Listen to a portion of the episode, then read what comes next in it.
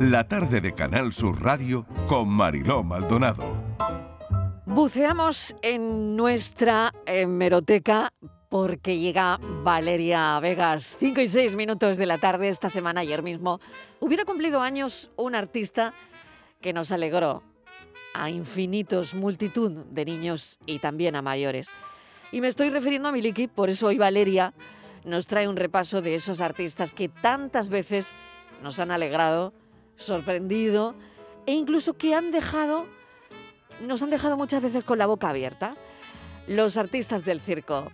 Valeria Vegas, bienvenida. ¿Qué tal? Bien hallada, Marilo. Así es, pues sí, esos artistas de circo que tantas veces deseábamos, ¿no? Yo recuerdo especialmente cuando llegaban las Navidades ir al circo, ¿no? En fechas tipo noviembre, mm. diciembre, enero todavía, pero bueno, imagino que los circos, los circos van rotando y están todo el año en muchos sitios. Y por eso la mejor forma de empezar dicho repaso circense es haciendo referencia, como bien has dicho, al cumpleañero Miliki que recibió multitud de premios, galardones, condecoraciones, la medalla de Andalucía y nos dejó muchas canciones y frases populares.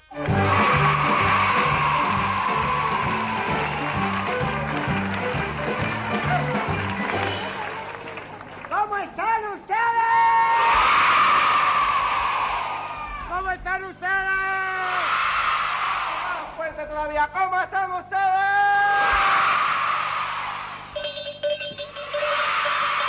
Había una vez un circo que alegraba siempre el corazón, lleno de color, mundo de ilusión, pleno de alegría y emoción.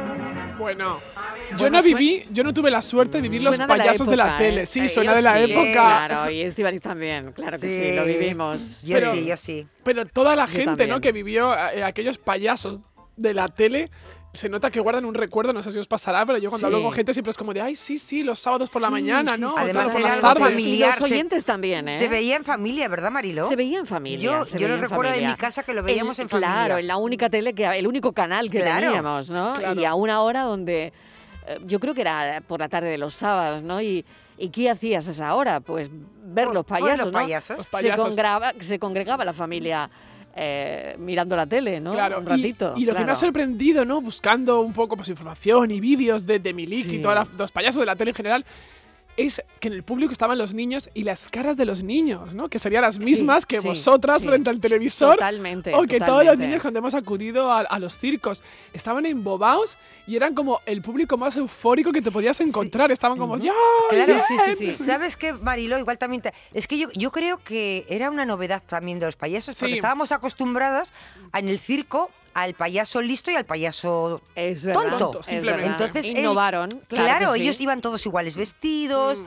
Eh, eran diferentes a lo que yo para mí por lo menos era diferente a los payasos. Eran muchos. Eran muchos, claro. Mm. Y, Cada uno tenía un rol, además, ¿no? y, y, estaba siempre esperando, pues eso, ¿no? Ese teatrillo que hacían, ¿no? Y donde cada uno representaba lo que, lo que era su personaje, ¿no? Al final. Yo creo que desde luego menudos artistas, ¿no? Pues sí. Pues fijaos que yo hay una cosa que creo que la gente a veces no es consciente y es que Miliki es andaluz, sevillano, concretamente de Carmona. Aunque es verdad que su familia, él ya venía de familia, de sus padres ya eran gente de circo, emigraron muy pronto a Cuba, ¿no? Estuvieron además trabajando mucho en Cuba, en Argentina, y regresaron a España en 1972, donde, como bien indica Estivaliz, fue una novedad ver payasos en la tele, ¿no? Dentro de la programación televisiva. Y he considerado, Mariló, que haciendo referencia a la familia Aragón, Fofó, Fofito, Miliquito, ¿no? Que luego sería Emilio Aragón, no podíamos pasar por alto a uno de tus recientes entrevistados, que lo tuvisteis hace poco en el programa, cuando se encontraba de paso con el circo por Andalucía, Rodi Aragón.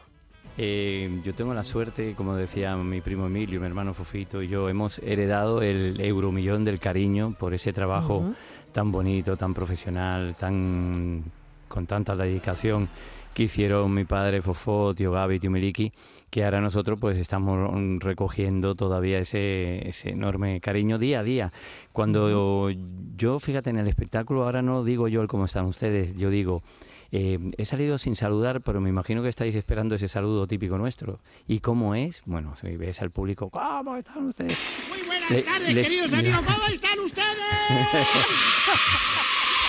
Ahí está, es la voz inolvidable de mi tío Gaby. La voz inolvidable para él, de su tío Gaby. La, verdad es que nos contó eh, un montón de anécdotas y Estivaliz estuvo fenomenal, Rodi Aragón, ¿no? Sí, sí. Porque, bueno, nos nos sumergió en, ese momento tan, tan bonito, ¿no? tan nostálgico de nuestra infancia. Y venía con su hijo, además. ¿eh? Sí, y además, eh, qué trato más amable, más dulce, más cariñoso en el trato cercano. Sí.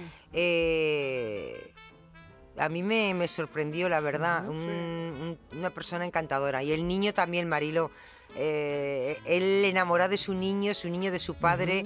La verdad que fue una tarde deliciosa es que además, eh, Roddy, sin ser de la generación anterior, ¿no? De su tío Gaby, claro, de, claro. de, Lo ha sabido mantener, ¿no? De alguna Exacto, manera. pero ya es un clásico a la vez, ¿no? Sigue estando ahí después de tantos años, sigue en el circo, ha hecho mucha televisión y demás, pero es desde luego eh, un clásico que todo el mundo ubica perfectamente a, a, Roddy Aregón, pase el tiempo que pase. Es verdad. Y ahora me voy a remontar a los años 50. Yo creo que esto ya ni tú, ni Estivali, ni nadie los hemos vivido. Mira, ya, ahí no. ahí no, ahí no te lo compro. tampoco.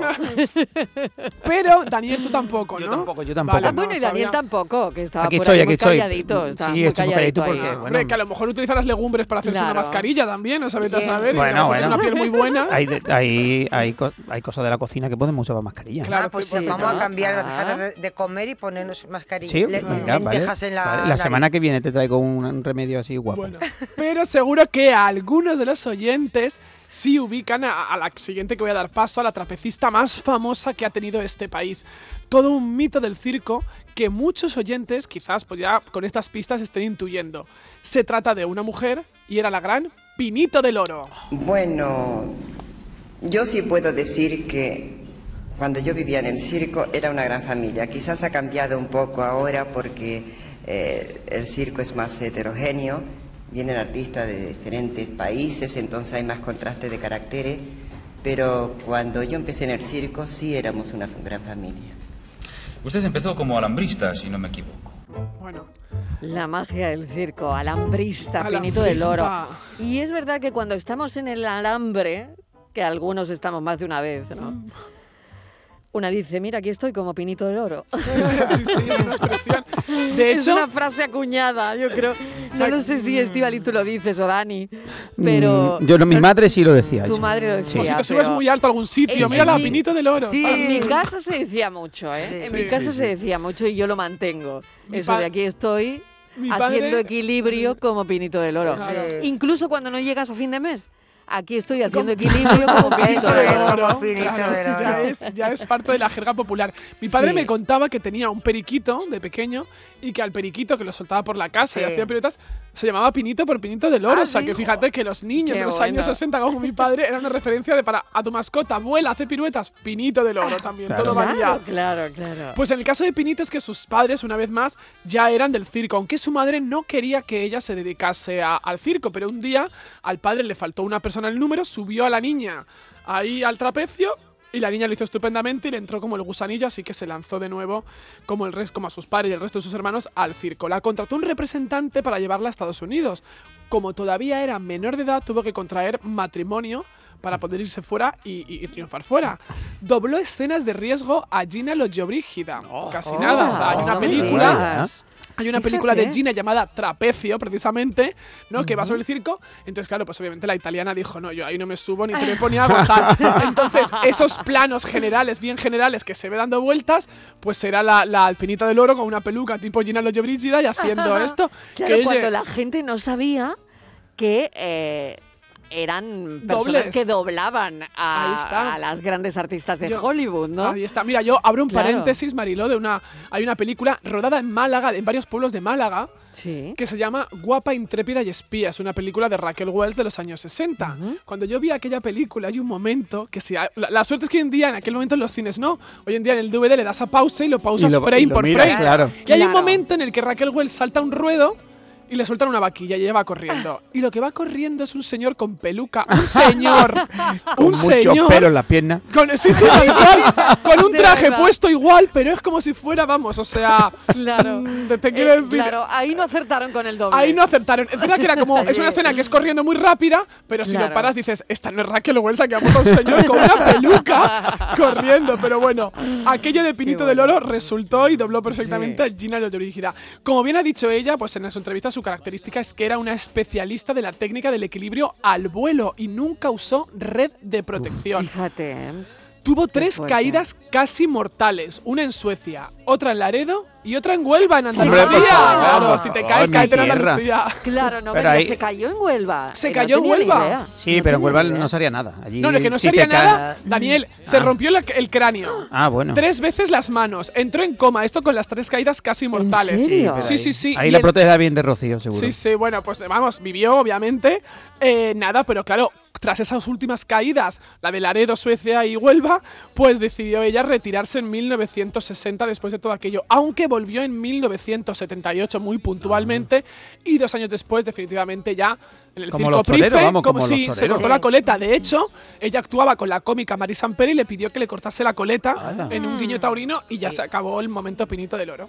Fíjate, pero tremendo, ¿eh? Fíjate lo que acabas de comentarnos, ¿no? De que no trabajaba con red. con ¿no? red. Yo ¿Cómo creo que era esto la la, época, gente, no? claro, la gente que la vio lo destaca mucho, ¿no? Yo he escuchado a gente mayor decir, es que seguro que habrá oyentes ahora diciendo, no es verdad, porque claro, era el riesgo, era por eso se hizo tan famosa, Claro. porque es que era si caía se mataba, como le ocurrió. Ahora vamos, está prohibido. Qué horror, de No. Ahora, está- estaría está- prohibido, ahora, ahora está está Estaría prohibido, hombre, Claro. por supuesto, ¿no? Claro. Hay un la gente, Hombre, bueno, la los vida- artistas la no- vida no, por se pueden encima- jugar la vida de esa Claro, la manera, vida por ¿no? encima de cualquier pirueta, Por ¿no? supuesto, y de cualquier espectáculo y de cualquier Claro. cosa, ¿no? Por Pero hace siete no. décadas, pues imagina. Claro. Hoy, hoy la Todo gente vale. hace locura con que los igual, selfies. Igual, Igual, no, con- no, no habrían pensado cómo poner una red, no lo sé, ¿sabes? Porque me, No, eh, yo creo que era sé, por riesgo, ¿no? Decir, por, por, Claro, por el por show, por el show. porque ¿Pero los carteles por de el show? Sí, yo creo que Yo sí, también ¿no? lo creo, Marilo, porque Sí. fijaos que luego en los carteles Pues lo que qué se vende baba, es eso. ¿no? Los carteles Claro. eran como triple salto mortal, salto sin red, Sin se vendía eso, había Oye, un qué morbo. bestias éramos, Ya. ¿no? Sí, sí. Sí, totalmente, la verdad que sí. Qué mal, Bueno, ¿no? Dejando esta, Sí, esta sí. impresión a un lado, nos vamos Sí, ahora. en serio, es que, que una se queda impresionada con, con Sí, esta sí. cosa cuando vuelves atrás, ¿no? Cuando Sí, porque eh, esta mujer podría haber vas muerto a la hemeroteca y perfectamente. tú dices, jolín, o sea, Mm. que se ha jugado la vida millones de veces, ¿no? Sí. ¿Cómo Claro. hemos cambiado, afortunadamente? ¿Cómo Sí. hemos cambiado, de verdad? A mejor bien. en este caso. Sí, Para Sí, mejor, siempre sí, cambiamos sí. un poco a mejor, ¿no? siempre Creo yo. mejor. Sí, Bueno, no siempre, no siempre, pero en este caso sí. Y ahora nos vamos con un hombre que pese a su estatura resultó muy intrépido y valiente, capaz de enfrentarse a las más increíbles fieras e incluso meter la cabeza dentro de la boca de un león. Ya sé Él quién era el domador Ángel, Ángel Cristo. Cristo. Desde los 14 años que empecé a domar fieras, pues creo que habrán sido unas 200 y pico las que he conseguido que actuaran en la pista a la perfección. Em, bueno, unos han sido mm, mis amigos, otros mis enemigos, porque han habido algunos pues que lógicamente pues me han herido gravemente, otros me han puesto en peligro mortal, pero en el fondo yo los he querido a todos y para mí siguen siendo mis amigos. Pero Bárbara, si se nos ha hecho tardísimo, fíjate qué hora es. Pues sí. Es la hora de comenzar el espectáculo. Ay, Bárbara, ya sabéis, vamos, Claro, claro, claro. Pero, Bueno. eh, que- bueno, tremendo, tremendo todo y tremenda su historia y, Sí. en fin, ¿no? Sí. Él ya venía de familia de circo una vez más, sus padres se dedicaban al circo. Tuvo una primera esposa, en los, vamos, mu- muchísimo antes de casarse con Bárbara Rey en 1980, do- que ya era también una trabajadora del circo. Y cuando se casó con Bárbara Rey, la retiró del cine y le dijo: Toma, que estos son, mira, los elefantes. Para Toma el látigo, claro, exacto, y la puso ahí. Y eso ya fue el acabose, porque vamos, yo escucho a, a tías mías y tíos míos que me dicen: No, no, cuando pasaba el circo Ángel Cristo y Bárbara Rey, había que ir a verlo, porque era como el Nova Más por lo mediáticos que eran, ¿no? O sea, Claro, ella era claro. muy mediática, muy famosa, y él hacía números increíbles. Hay algunos en internet que también estarían hoy prohibidos, donde los leones pasaban también por un trapecio, donde increíble, o sea, los hacía hacer de todo. No sé cómo conseguía que los animales, bueno, pues claro, a metía base de la cabeza, latigazo, metía la cabeza, metía la Sí, lo de cabeza. era, Eso era mítico Lo de la suyo, cabeza sí. era, era otra barbaridad, eso no se seguirá sí. haciendo, ¿no? Hoy no se podría seguir, vamos. No, yo creo que ya en los circos no hay animales, ¿no? Por De hecho, favor, claro, ya cada animales, vez Bueno, solo domésticos. solo domésticos.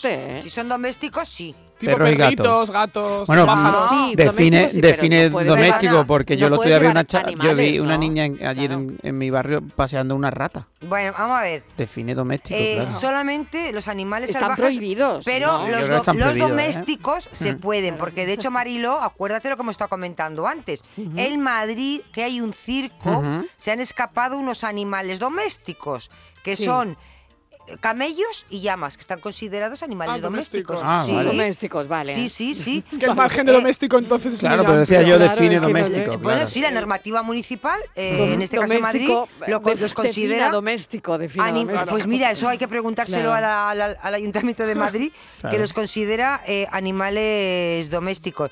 Y Claro, estos bueno, pero hay animales, razones muy potentes éticas, porque no son para peligrosos. prohibir el uso de Claro. animales en circos, ¿no? pues, eh, oye. Marilo, que se anda un paseíto por Madrid. Además lo ves tú por ahí tan tranquilo. Pero oye, como que fueran viralizado perritos. enseguida, ¿no? Me imagino, Tranquilitos, claro. tranquilitos. Oye, eso pues, ya habrán dicho, pues mira qué bonito está Madrid. De una Madrid. selva a la otra de asfalto, pues más o menos Más lo mismo, mismo. ¿no? Claro. Sí. Así que... Pero hasta hace muy poco, ¿eh? Hasta Sí, hace muy hasta poco muy yo poco. creo que eh, Menos de cinco los, años, los sí. animales en el circo, ¿eh? Sí. En fin. Y desde luego, más allá de la categoría de domésticos y no domésticos, como bien resaltabais, era muy fuerte aquello de meter la, la, la- todavía Bueno, lo ves, fuerte, la verdad. cabeza dentro de la boca del león. bestialidad Porque de- le hubiera arrancado la claro. Cabeza en un momento. Sí, sí, la gente viendo, ¿no? Claro, y la gente Muy iba a ver fuerte. eso. Estabas como Sí, todo. sí, sí, es la hora y media lo que valía la pena era ver el momento en que Ángel Cris se metía la cabeza dentro, dentro del león. Y la otra se subía encima del elefante con su metro de pierna y se paseaba y demás. En fin, es verdad que luego llegó del declive de Ángel Cristo, ¿no? Por circunstancias que sabemos aireadas por la prensa del corazón y demás. Y bueno, pues perdió toda esa fortuna que amasó, que era muchísima, y acabó mal vendiendo sus leones, mal vendiendo sus caravanas y el circo entero. Una lástima. Y no podemos pasar por alto a un payaso que alcanzó la máxima popularidad a principios del siglo XX. Su carisma le llevó a actuar incluso en una película de Federico Fellini. Pepe Andreu será para siempre Charlie Rivel. Soy joven. Soy un niño. Tengo 82 años. ¿82 años? Sí, muchos, ¿verdad? Y aún es el rey de los payasos. Eso dicen los demás. Yo no. Dicen que soy el rey. Sin embargo, yo lo dudo. Hay que aprender de todo un poco para convertirse en un payaso, ¿no? Sí, es cierto. Nuestra profesión es como una escuela a la que solemos llamar la Belle École. Hay que decir que él sabía español Sí. perfectamente, pero esto era para la Perfectamente. televisión francesa. Claro, entonces, ah, pues lo vale, doblaron. vale, me, ha, me ha extrañado, digo, Claro, bueno. claro, no, no. Él era español, pero como era para la televisión francesa, él hablaba en francés y por encima lo, pues luego lo doblaron en, en castellano. Su nombre de Charlie Rivel era un guiño a Charlie Chaplin, porque él empezó haciendo unas de sus primeras imitaciones Sí. de payaso, imitando pues a, a Charlotte. Su peluca color naranja, su nariz cuadrada, roja, no, no, no era circular, era cuadrada Sí. la suya. Y esa camiseta larga hasta los tobillos, pues fue su señal de identidad. No usaba palabras, por eso no he podido poner ningún audio de él actuando, porque los hay, hay actuaciones, Claro, los buscas claro. y es todo tocando un violín, haciendo mec mec, no sé qué. Entonces, claro, digo, va a quedar muy raro si os ponía solo eso y vamos a estar aquí escuchando onomatopeyas, que es lo que hacía, ¿no? Un poco el ouch, it, it y demás. Y mucho mimo, que es lo que él era un especialista. Claro, nació en el circo, porque sus padres eran del circo, se crió Sí. en el circo.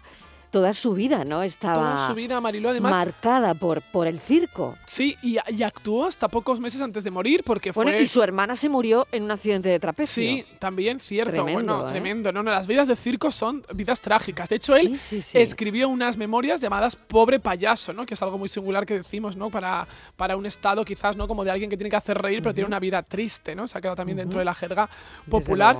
Y como bien has dicho, trabajó toda su vida hasta nada, hasta apenas cinco meses antes de morir, en 1983, porque se pasó todo el año 82 hasta principios del 83, con 87 años, contratado por aquel circo de los muchachos. ¿Os acordáis? Un Mm, circo que era el circo de los muchachos, donde tampoco había animales y eran pues chavales que se ganaban la vida haciendo acrobacias y, y malabares. Y continuando con los payasos, Fíjate, unos- por último, sí. lo del aullido, ¿no? ¿Os acordáis? no? Sí. A mí me ponían los vellos de punta de pequeña, ¿eh? Porque me da, sí, era como que me daba un sentimiento. Me parecía que no era algo para reírse, sino Era triste. Era y Sí, era, melancólico, era- era un, triste. era un payaso Sí, melancólico, sí. triste. totalmente. O sea, no, no- yo creo que era un payaso para adu- adultos, ¿no? Sí, cierto. Porque, porque de verdad que a mí me, me hacía sentir triste, ¿no? Cuando con el aullido, ¿no? No, Mm. no me hacía gracia, todo lo contrario, ¿no? Me, me entristecía, ¿no? Sí, jugaba Y más a la mímica que al Hmm. humor también, ¿no? Claro, también- claro, probablemente era Mm. más para adultos, ¿no? Sí, Sí, totalmente. Estos ya que voy a decir a continuación, quizás eran ya mucho más para niños, porque ya eran esos que incluían bofetones, volteretas, se caían y demás. Estoy hablando de unos hermanos que sacaron carcajadas a, varias generaciones de niños. Tenían una imagen muy característica y su apellido todavía se sigue recordando. Los hermanos Tonetti. Pues mira, unos niños que nacieron con una inquietud y con una ansia de, de hacer algo que fuera circo y sobre todo de humor o sea que encontrábamos con agilidad la chispa y entonces mientras todos jugaban a querer ser médicos, toreros o futbolistas, nosotros jugábamos a hacer los payasos y a hacer circo. Bueno, pues eran Pepe y Manolo Tonetti, que así se llamaban, llegaron a tener su propio circo, el Circo Atlas. Pepe era el payaso mal vestido, con la clásica nariz, que hacía pues eso, payasadas. Y Manolo tenía un traje blanco, ¿os acordáis? Como muy ancho, con unas sombreras muy anchas, un sombrero que era como un cono, y casi brillante, con la cara blanca también. Era el payaso de la cara blanca, también como de cara triste. Manolo se suicidó en 1982, fíjate. después de sufrir una crisis nerviosa en un espectáculo, y su traje fue donado por la familia al Museo de Cera, cuidas hoy en día el Museo de Cera de Madrid, mítico, y sigue estando la figura del Tonetti. Igual que también está Pinito del Oro colgada del techo. Y, sí, sí, sí, estuve hace poco, tengo que decirlo por otra circunstancia, entonces me impactó y dije, mira, y el traje lo donó, lo te lo explican allí, el traje lo donó la, la propia familia, es el traje original que tenía pues Manolo Tonetti. Y bueno, para terminar, una mujer que a diferencia de los ya citados, no tenía familiares en el circo. Era hija de actores y decidió dar un vuelco a su carrera cosechando grandes y nuevos triunfos. Ella era Teresa Raval. Ah, hombre. Jugar con arlequines, vibrando de emoción.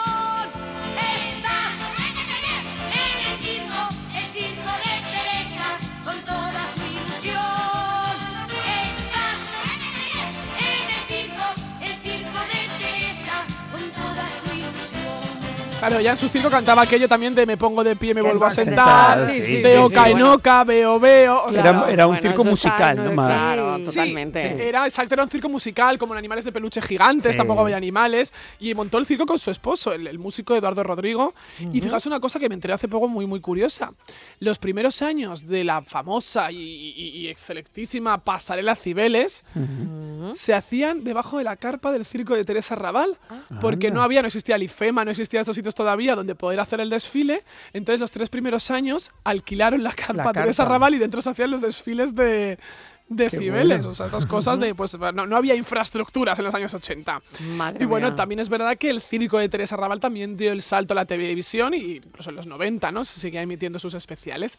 En los 80 además es que era muy propio que los personajes populares, yo no sé si fuisteis conscientes, lo visteis, trabajasen en el circo como reclamo. Esto ocurrió con Chanquete, se pasó un año entero en el circo, la no Surcado, idea, ¿eh? no, no, buscarlo. María Jesús y su acordeón también un año entero en el circo, porque eran como el personaje del año y era la forma de ir a verlo. Pues salía y hacían un número menor absolutamente, pero el reclamo era pues que era el personaje famoso del momento. Tengo que decir que he obviado en esta lista al ex marido de mm, Estefanía de Mónaco, ¿vale? Porque me parecía que, que, ya era curioso también, pero no tanto. O sea, que hasta aquí hemos llegado.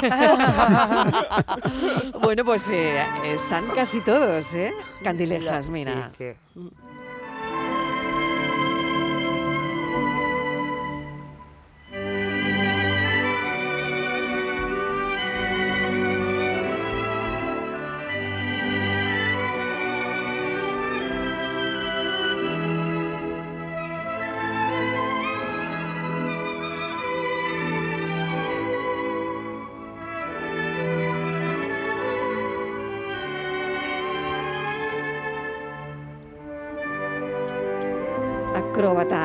Contorsionistas, equilibristas, trapecistas.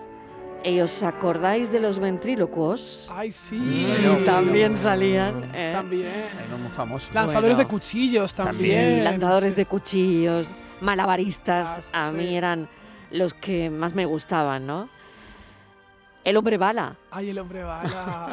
Qué bueno. Que esto tampoco se permitiría hoy día, ¿no? Tampoco. El hombre bala. Tampoco. Y siempre también con el tema de los animales. El del fuego. Tenían el reclamo, el del fuego, Sí. los motoristas que cruzaban un, Exactamente, el tragafuegos. el ese. tragafuegos, los motoristas Sí. que cruzaban como una, una especie de arco, ¿no? También. Sí, sí. Y Claro. con los animales tenían el reclamo siempre, ¿no? Como de vea el primer oso polar que hay en España. El, oso el- tintado de el- blanco. el tigre blanco. El- el- y había uno, una de los 90, una cosa de mi época, por lo menos no sé si os acordáis, el ligre, mitad león, mitad tigre. Ah, y sí. era una cosa que digo, pero si esto no, este, este bicho no existe, era un cruce de, de león y tigre. Entonces, el león, el, el ligre.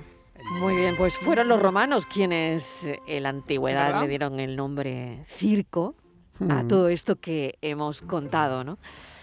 Mil gracias, Valeria. Ha sido un buceo hoy que nos ha encantado, la verdad. Circense. Así que vuelve el viernes. Ah, pues el viernes vuelvo. Hasta la ¿Vuelve semana el viernes, que viene, chicos, Mariló. o no? Claro, Sí, sí, sí, que, siempre que que vuelva. vuelva el viernes, ¿no? Además, acabo de probar un dulcecito de Daniel. Ah, bien, y ya esto ya me hecho, hace, ya hecho. vuelvo seguro. O sea. Bien hecho, bien hecho, bien Este es el hecho. problema, que ahora ya Kiko me, Kiko me ha metido en, en Sí. Berea y ya voy a tener que. Esto, esto es un compromiso cada viernes ya, claro.